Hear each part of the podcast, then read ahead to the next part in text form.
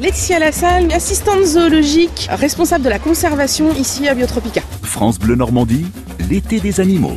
Nous nous sommes mis un petit peu en hauteur, c'est beaucoup plus prudent, car en bas, Laetitia, il y a les alligators. Effectivement, alligators du Mississippi qui sont là. Bon, comme vous pouvez le voir là tout de suite, ils dorment, hein, comme euh, tout bon alligator qui se respecte. Enfin, moi je me méfie quand même. Hein. Effectivement, il faut se méfier quand même, ça a des bonnes dents quand même, mais en fait, les alligators sont des animaux qui ne bougent pas beaucoup parce qu'ils vont pas manger souvent. Donc, ils ne dépensent pas leur énergie. Comme ça, ils n'ont pas besoin de manger souvent, ils n'ont pas besoin de récupérer beaucoup d'énergie. Alors, les alligators qui sont là, donc c'est des alligators du Mississippi.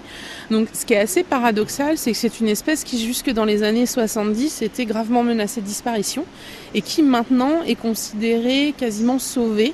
On estime qu'il y a plus d'un million d'individus aux États-Unis. Et ce qui est assez paradoxal, c'est ce qui a sauvé les alligators, eh bien, ce sont les fermes d'élevage. Pour le cuir, pour les chaussures, pour les ceintures, pour les sacs à main, pour tout ça. Ce qui se passe, c'est qu'aux États-Unis, à partir du moment où ils ont commencé à faire le commerce de ce cuir, ils sont allés prélever des œufs dans la nature pour faire grandir les petits jusqu'à la bonne taille pour faire les bonnes chaussures, les bons sacs à main. Et en fait, pour continuer à produire tous les ans, ils vont les prélever une partie des œufs, mais ils vont protéger les zones où se trouvent les alligators.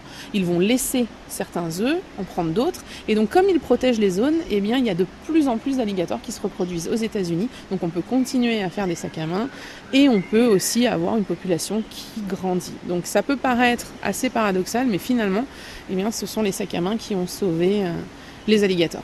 Et à la base, c'était cette industrie-là qui les menaçait?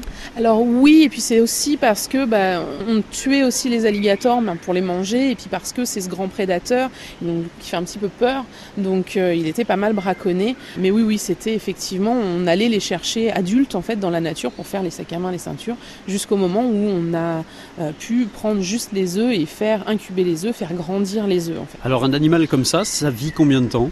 Oh, ça vit entre 70 et 80 ans à peu près, hein, donc parce qu'une vie passée à pas faire grand chose finalement. donc, euh, donc voilà, ce sont des individus qui vont grandir toute leur vie.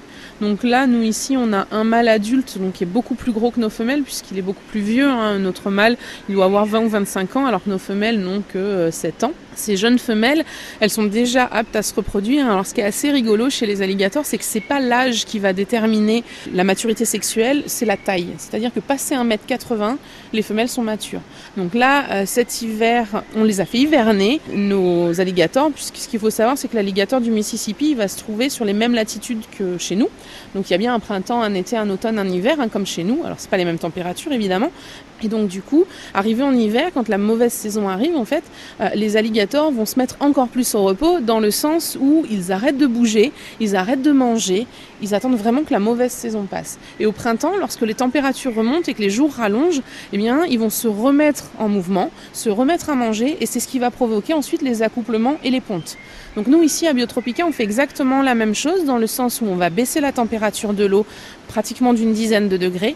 On coupe le chauffage au niveau des plages puisque la serre est chauffée par le sol. Donc là, on enlève le chauffage chez les alligators et on arrête de leur donner à manger. Le but, c'est évidemment pas de faire des économies, mais de reproduire ce qui se passe dans la nature.